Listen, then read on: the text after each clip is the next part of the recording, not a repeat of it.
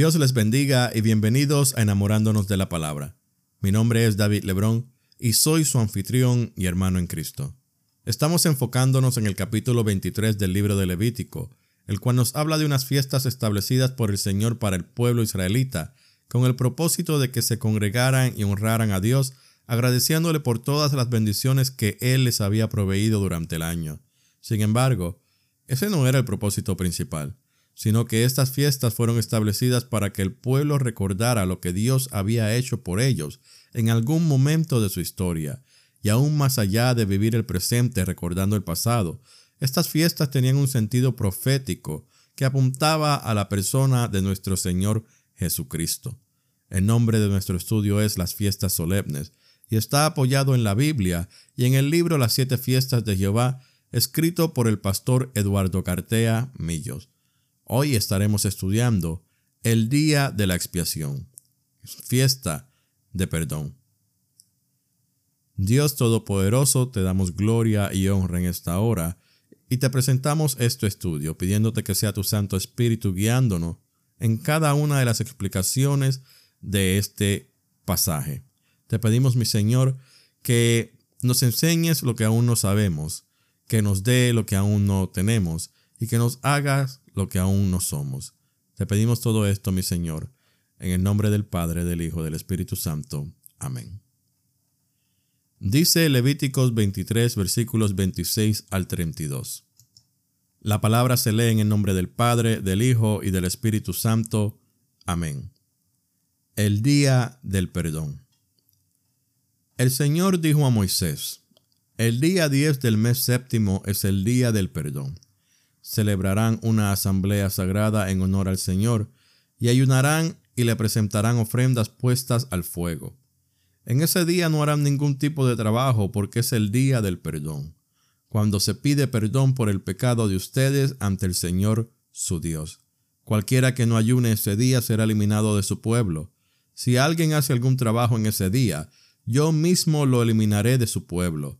Por tanto, no harán ustedes ningún trabajo, este será un estatuto perpetuo para todos sus descendientes donde quiera que habiten.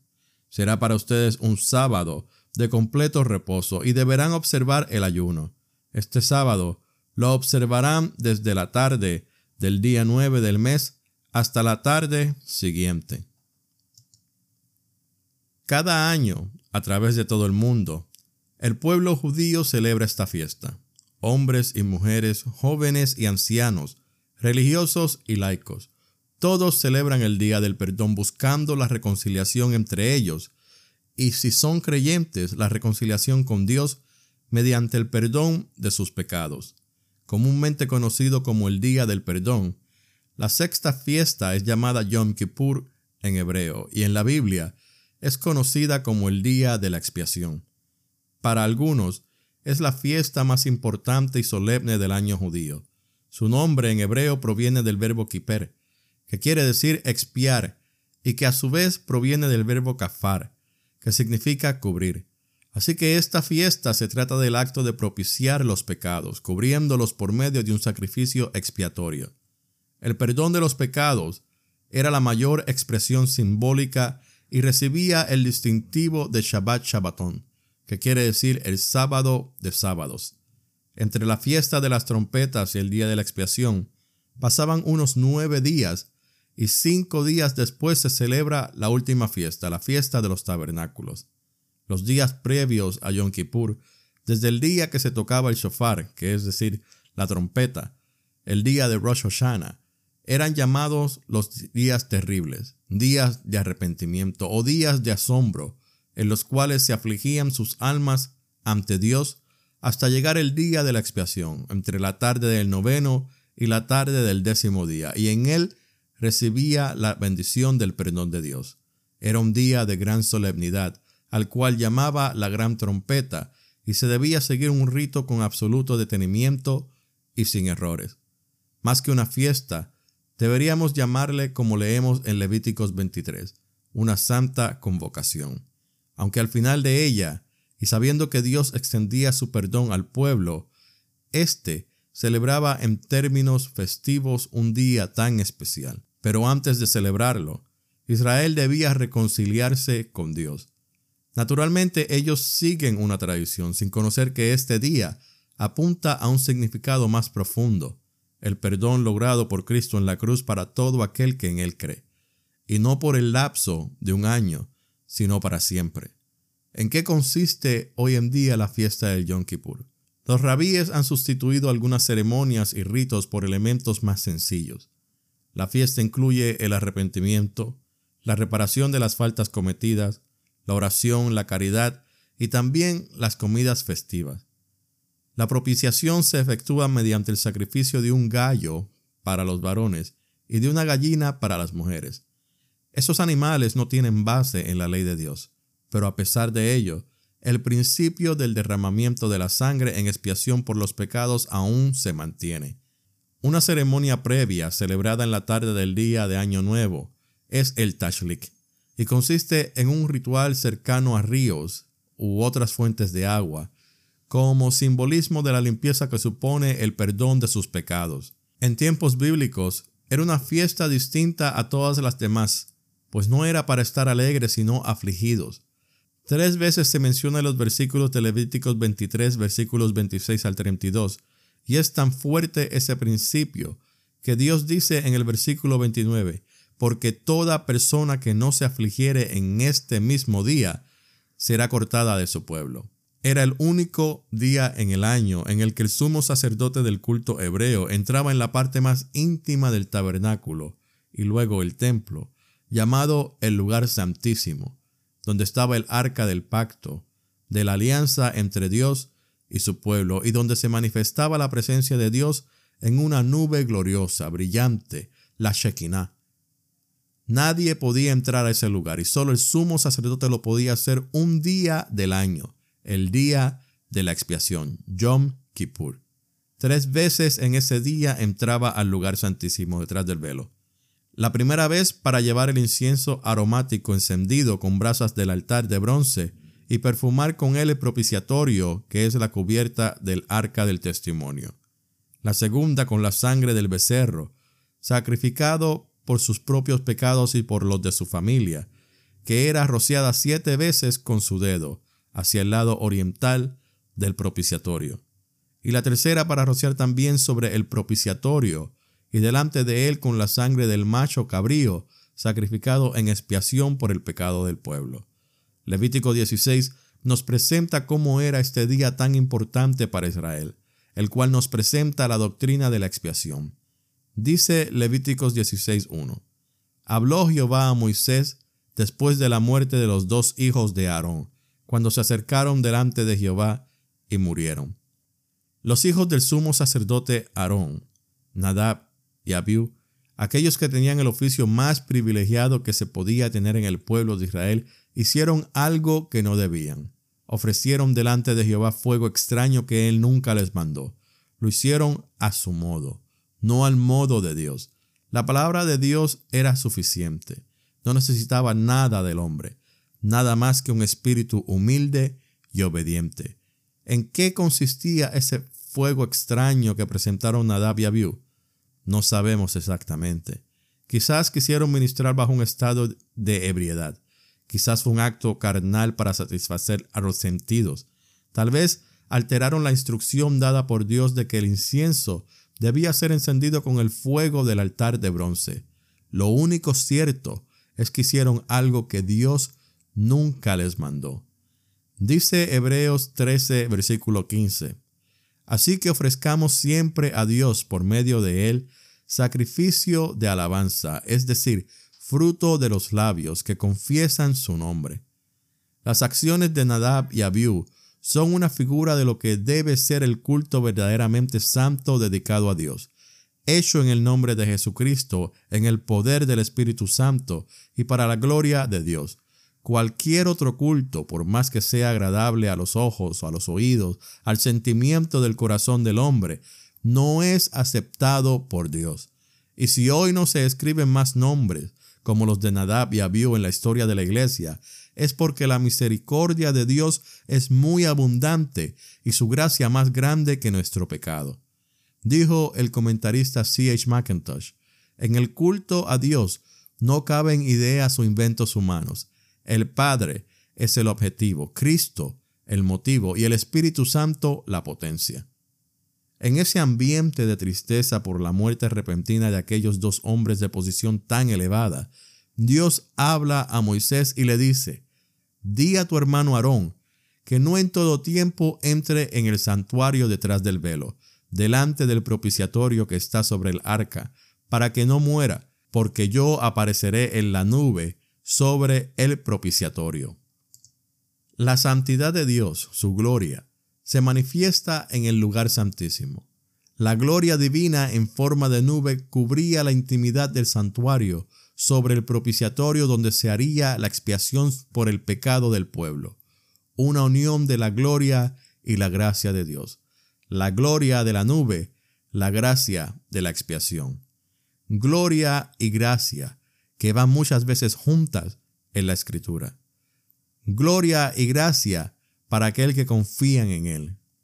Porque dice el Salmo 84:11, gracia y gloria dará Jehová, dichoso el hombre que en Él confía. Gloria y gracia para la persona sin igual de Jesucristo. Porque dice Juan 1:14, y aquel verbo se hizo carne y habitó entre nosotros, y vimos su gloria, gloria como del unigénito del Padre, lleno de gracia y de verdad gloria y gracia como parte de la salvación que gozamos en el Señor. Porque dice Romanos 5.2, por quien también tenemos entrada por la fe a esta gracia en la cual estamos firmes, y nos gloriamos en la esperanza de la gloria de Dios.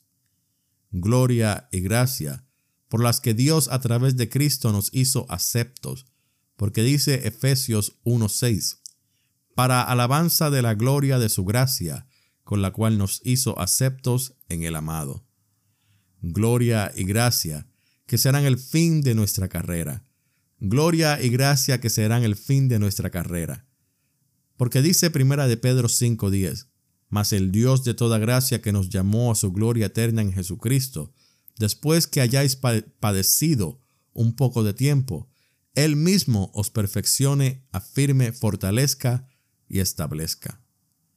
La presencia divina era un impedimento para que el hombre se acercara a aquel lugar santísimo, pero la gracia del mismo Dios provee el medio para entrar en aquel lugar. Los sacrificios de animales inocentes, su sangre derramada en lugar del pecador y a favor del pecador era la forma dispuesta por Dios. Aarón, que actuaba solo ese día, sin la presencia de los demás sacerdotes, debía ofrecer un becerro para expiación y un carnero para holocausto. El pecado de Israel no solo era una ofensa hacia Dios y su santidad, afectaba también el santuario. Así que la sangre rociada santificaba el lugar santísimo y también el altar de oro, el altar del incienso, en el lugar santo y el altar de bronce. Aarón también debía lavarse totalmente, más de lo que se requería normalmente al oficiar en el santuario. Luego debía vestirse con vestiduras especiales de lino, limpias y santas, para oficiar ese día. Esto mostraba simbólicamente la gloria del carácter divino, puro, perfecto, expresado en las santas vestiduras. Pero eran vestiduras sencillas, pues si iba a ofrecer sacrificio por sus propios pecados, debía ceñirse con vestidos de humillación. Después de esto, Aarón podía seguir con la ceremonia de la expiación. Él hacía traer los dos cabritos, uno para ser sacrificado y otro para ser enviado al desierto por mano de un hombre para esa tarea. Y finalmente, Aarón se quitaba las vestiduras de lino, se lavaba en la fuente de agua del santuario, se vestía sus ropas de honor y hacía el holocausto y la expiación por sí y por el pueblo. Es una preciosa figura de Cristo, quien después de haber dejado su vestido de gloria y haberse humillado a sí mismo para hacer la obra de la expiación, después de resucitado, volvió a ceñirse las vestiduras de gloria y hermosura, exaltado por Dios para sentarse a su diestra. Al salir del lugar santísimo, Aarón debía salir gozoso, porque Dios había recibido la ofrenda y por otro año su misericordia sería extendida sobre el pueblo. Un año más que la sangre cubría el pecado y los pecadores. Un año más en el que el perdón de Dios traería paz a la alma de aquellos que esperaban en su gracia. Pero lo que ocurría una vez al año en Israel era una sombra de la realidad de la obra de Cristo y nos ilustra el gran principio de que Dios acepta al pecador sobre la base de la sangre expiatoria. Hebreos 10, versículos 1 al 4, nos dice, La ley es sólo una sombra de los bienes venideros, no la presencia misma de estas realidades. Por eso nunca puede perfeccionar a los que se acercan para adorar mediante los mismos sacrificios que se ofrecen sin cesar año tras año. De otra manera, ¿no habrían dejado ya de hacerse sacrificios? Pues los que rinden culto, purificados de una vez por todas, ya no se habrían sentido culpables de pecado. Pero esos sacrificios son un recordatorio anual de los pecados, ya que es imposible que la sangre de los toros y de los machos cabríos quite los pecados. Ese sacrificio anual era de una naturaleza temporal. Sería necesario un sacrificio permanente, perfecto e irrepetible. Por eso es que el mismo autor de Hebreos nos recuerda en el capítulo 9 versículos 11 y 12 pero estando ya presente Cristo, sumo sacerdote de los bienes venideros, por el más amplio y más perfecto tabernáculo, no hecho de manos, es decir, no de esta creación, y no por sangre de machos cabríos ni de becerros, sino por su propia sangre, entró una vez para siempre en el lugar santísimo, habiendo obtenido eterna redención. Las diferencias entre el tipo y la realidad son grandiosas.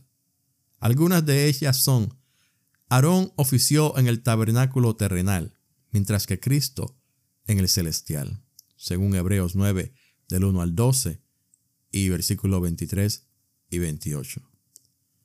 Aarón era el sumo sacerdote, pero Cristo el gran sumo sacerdote. Hebreos 4:14. El sacerdocio de Aarón era temporal, el de Cristo es permanente, según nos dice Hebreos 7, versículos 23 al 25. Aarón necesitaba ofrecer sacrificios por sí mismo. Cristo no lo necesitó, pues era sin pecado. Hebreos 9, 7 y 7, 26, 27.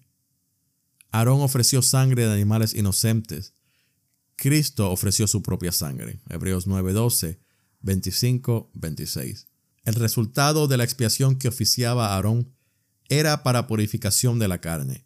El de la obra perfecta de Cristo hizo perfectos para siempre a los santificados y para limpiar nuestras conciencias de obras muertas.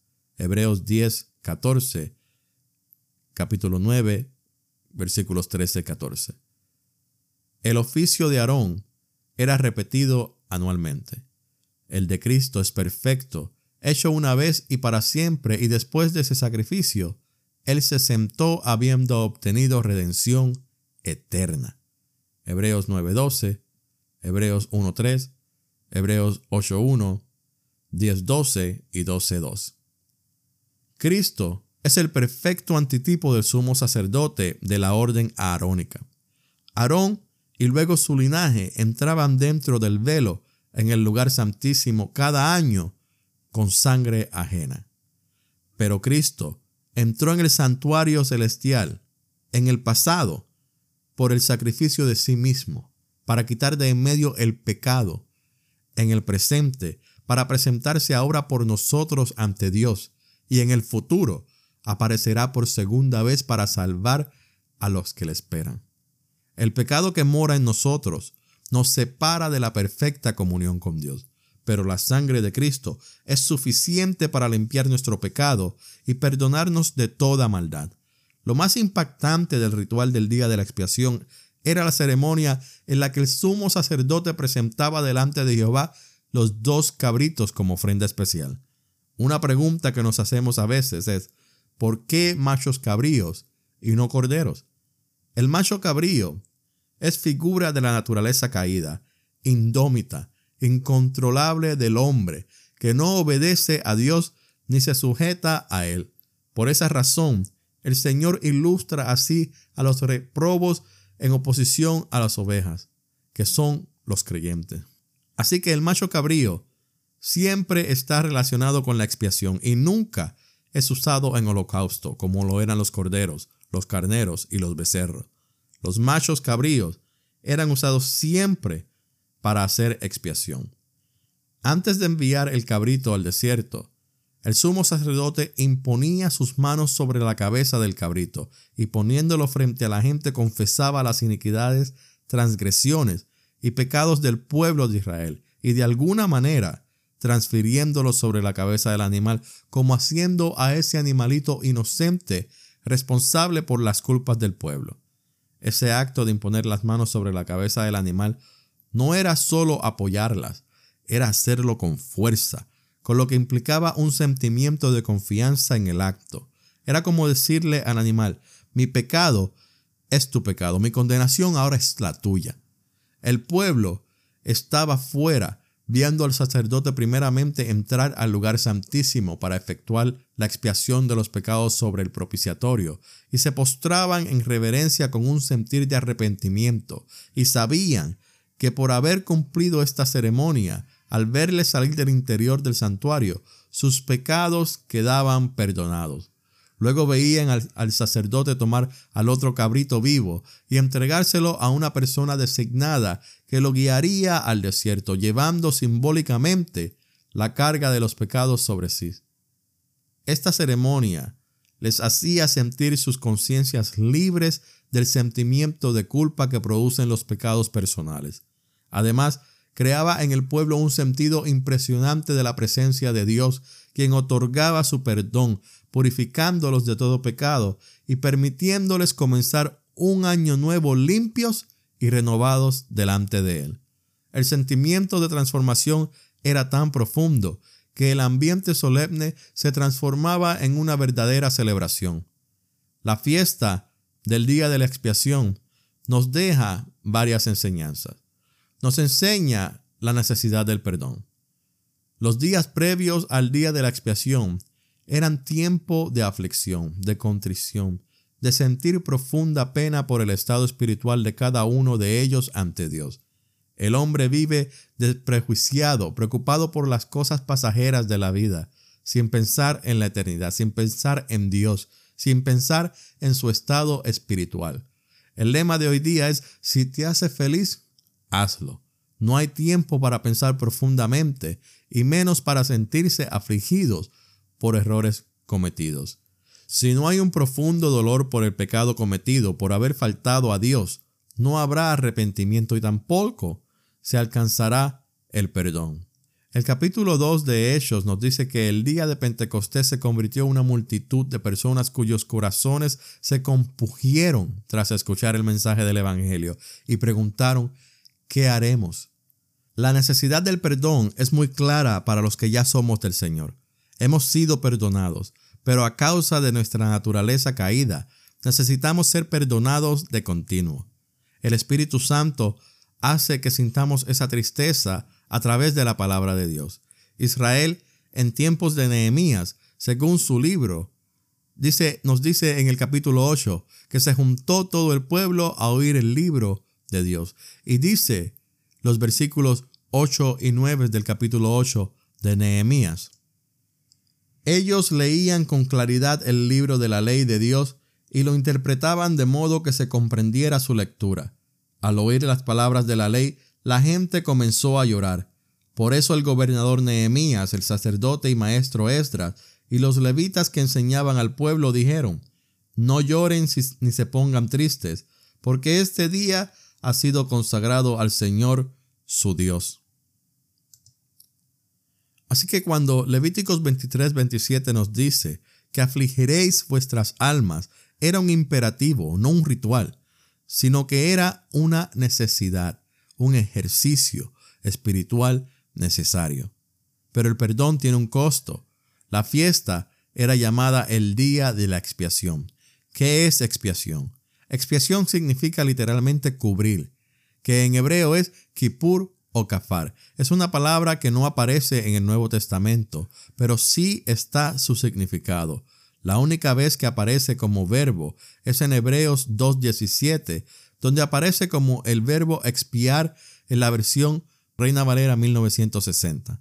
Hebreos 2.17 nos dice, por lo cual debía ser en todo semejante a sus hermanos, para venir a ser misericordioso y fiel sumo sacerdote en lo que a Dios se refiere, para expiar los pecados del pueblo. Otras versiones, otras versiones la traducen como perdonar y propiciar o hacer propiciación. Es la misma palabra que se usa en Génesis 6 cuando Dios le dio instrucciones a Noé para hacer el arca, cuando le dijo, Hazte un arca de madera de gofer, harás aposentos en el arca, y la calafatearás con brea por dentro y por fuera. La palabra calafatear o cubrir es el mismo término que se usa para expiación. Como resultado del sacrificio del día de la expiación, los pecados de aquellos que vivían bajo el sistema levítico en el Antiguo Testamento estaban cubiertos por un tiempo. Cubiertos, pero no quitados en el sentido absoluto de la palabra. Cristo fue propiciatorio y propiciación a la vez, ya que fue Él quien hizo la propiciación. Su sacrificio expiatorio fue perfecto y una vez y quita el pecado para siempre de aquellos que en Él confían. El perdón tiene un costo que no podíamos pagar, así que Jesús pagó con su vida para que nosotros no tuviéramos que morir. En otras palabras, o moría el pecador o alguien debía ocupar su lugar. En nuestro caso, fue Cristo quien ocupó nuestro lugar. Cuando la sangre de los animales inocentes era derramada, esa sangre espiritualmente cubría los pecados del pecador, de modo que Dios podía verle a través de la sangre y le extendía su perdón. Pero el pecado no era quitado, era cubierto, y cada año se repetía el ritual de la expiación. Hebreos 9 y 10 explica por qué ese rito de expiación no podía quitar el pecado. ¿Cómo lo hizo Dios? Con el sacrificio de su Hijo. ¿Cuál es la diferencia entre el sacrificio de Cristo y el de los animales en la antigüedad? El sacrificio de los animales era imperfecto. El de Jesús fue perfecto. El sacrificio de los animales era requerido permanentemente. El de Jesús fue hecho una vez y para siempre. El sacrificio de los animales solo cubría el pecado. El de Jesucristo quita el pecado.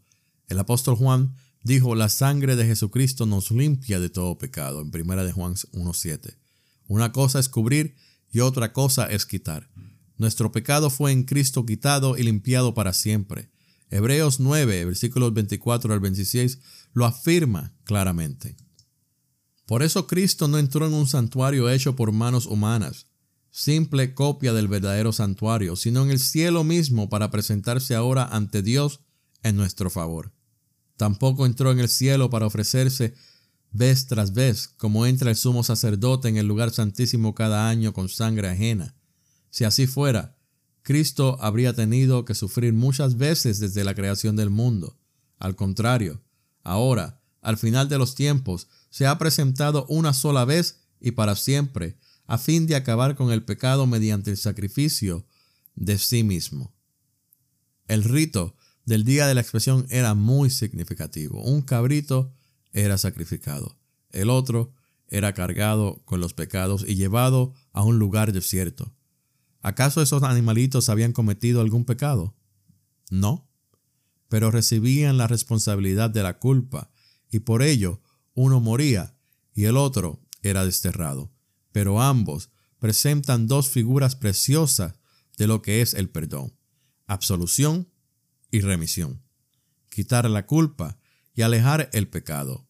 El perdón de Dios en Cristo nos absuelve, nos exime de culpa.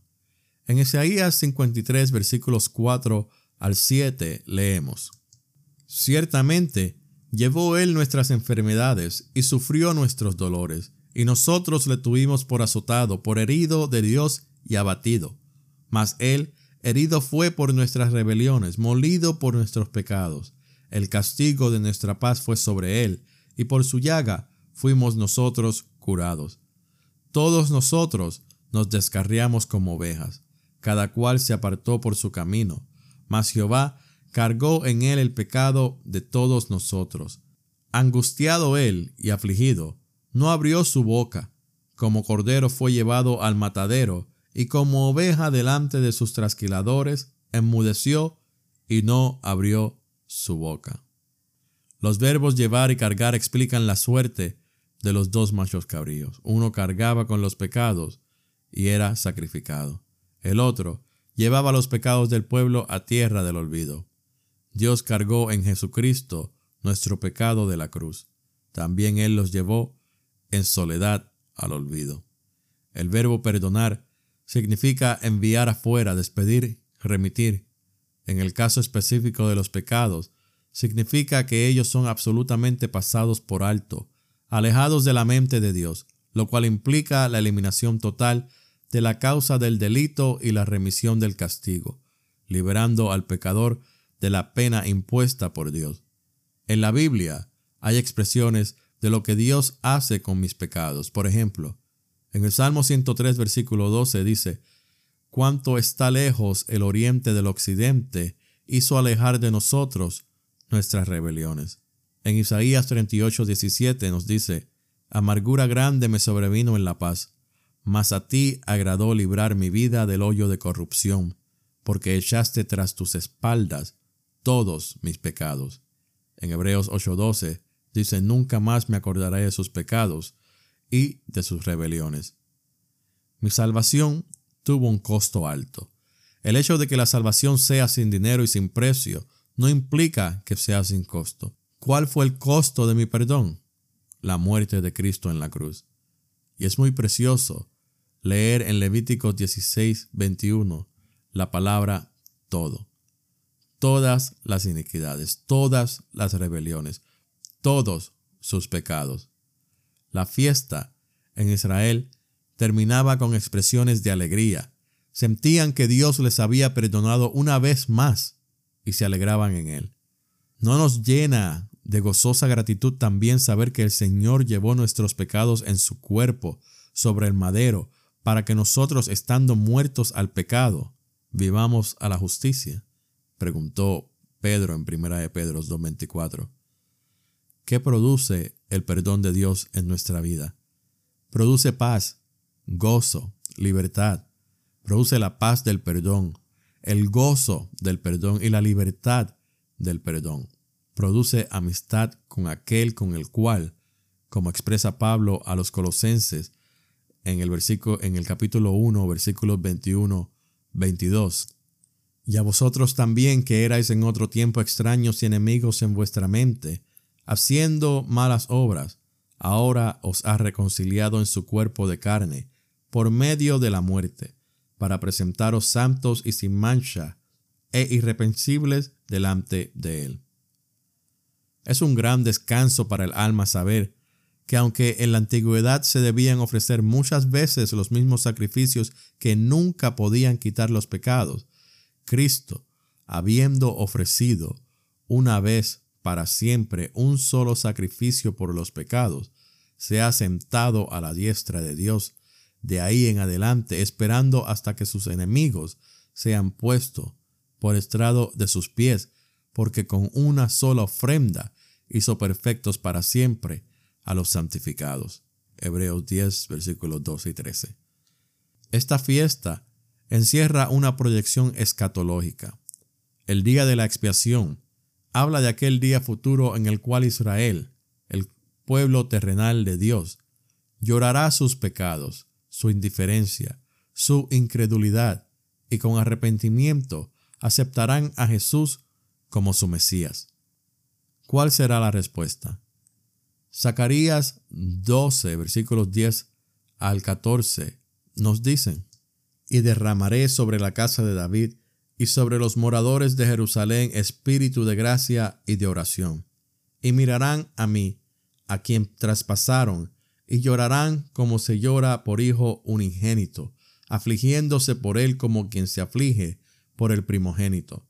En aquel día Habrá gran llanto en Jerusalén como el llanto de Adadrimón en el valle de Megiddo, y la tierra lamentará, cada linaje aparte, los descendientes de la casa de David por sí y sus mujeres por sí, los descendientes de la casa de Natán por sí y sus mujeres por sí, los descendientes de la casa de Leví por sí y sus mujeres por sí, los descendientes de Simei por sí y sus mujeres por sí, todos los otros linajes, cada uno por sí, y sus mujeres por sí.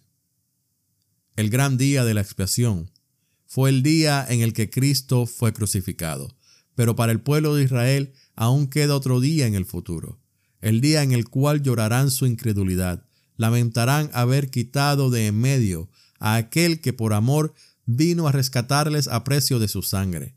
Buscarán al Señor, doblarán su rodilla ante su presencia, se arrepentirán profundamente de haberle negado, de haber dicho, como dijeron en su desvarío, su sangre sea sobre nosotros y sobre nuestros hijos. Mateo 27, 25. Y como respuesta, recibirán el perdón de Jesús, a quien conocerán como su Mesías y su Dios. Ese día llegará después de sufrir los horrores de la gran tribulación. En ese día se cumplirá lo dicho por el mismo Jesús cuando en su lamento sobre la ciudad de Jerusalén dijo, Porque os digo que desde ahora no me veréis hasta que digáis, bendito el que viene en nombre del Señor. Mateo 23, 39. La trompeta de Dios sonará y congregará al pueblo terrenal de Dios, y en respuesta a ella vendrán y le adorarán en Jerusalén será un nuevo Yom Kippur. Dios Todopoderoso, te damos gracias por tu palabra. Gracias, mi Señor, por permitirnos poder compartirla con los oyentes enamorándonos de la palabra. Permite, mi Señor, que tu enseñanza sea de beneficio para cada una de nuestras almas. Permítenos, mi Señor, eh, poder afligirnos delante de ti y confesar nuestros pecados diariamente, continuamente, mi Señor, porque admitimos que somos pecadores, admitimos que nuestra naturaleza, mi Señor, es pecaminosa y hacemos cosas sin querer muchas veces que te ofenden, que no te agradan. Y es por eso, mi Señor, que constantemente tenemos que venir ante ti, humillados y afligidos con corazones contristos, y confesar nuestros pecados, el cual, mi Señor, tú perdonarás porque cometimos el pecado ayer, pero mi pecado fue olvidado hace dos mil años. Gracias, Señor, por tu sacrificio único y perfecto en la cruz. Gracias, mi Dios, por haberte ofrecido y tomado mi lugar. Gracias, Señor, porque aún sabiendo que no tenemos cómo pagarte, tú lo hiciste sin esperar nada a cambio. Gracias, Señor, Gracias te damos en el nombre de tu Hijo amado Jesús. Amén. Gracias por escuchar, enamorándonos de la palabra. Que Dios me los bendiga grandemente.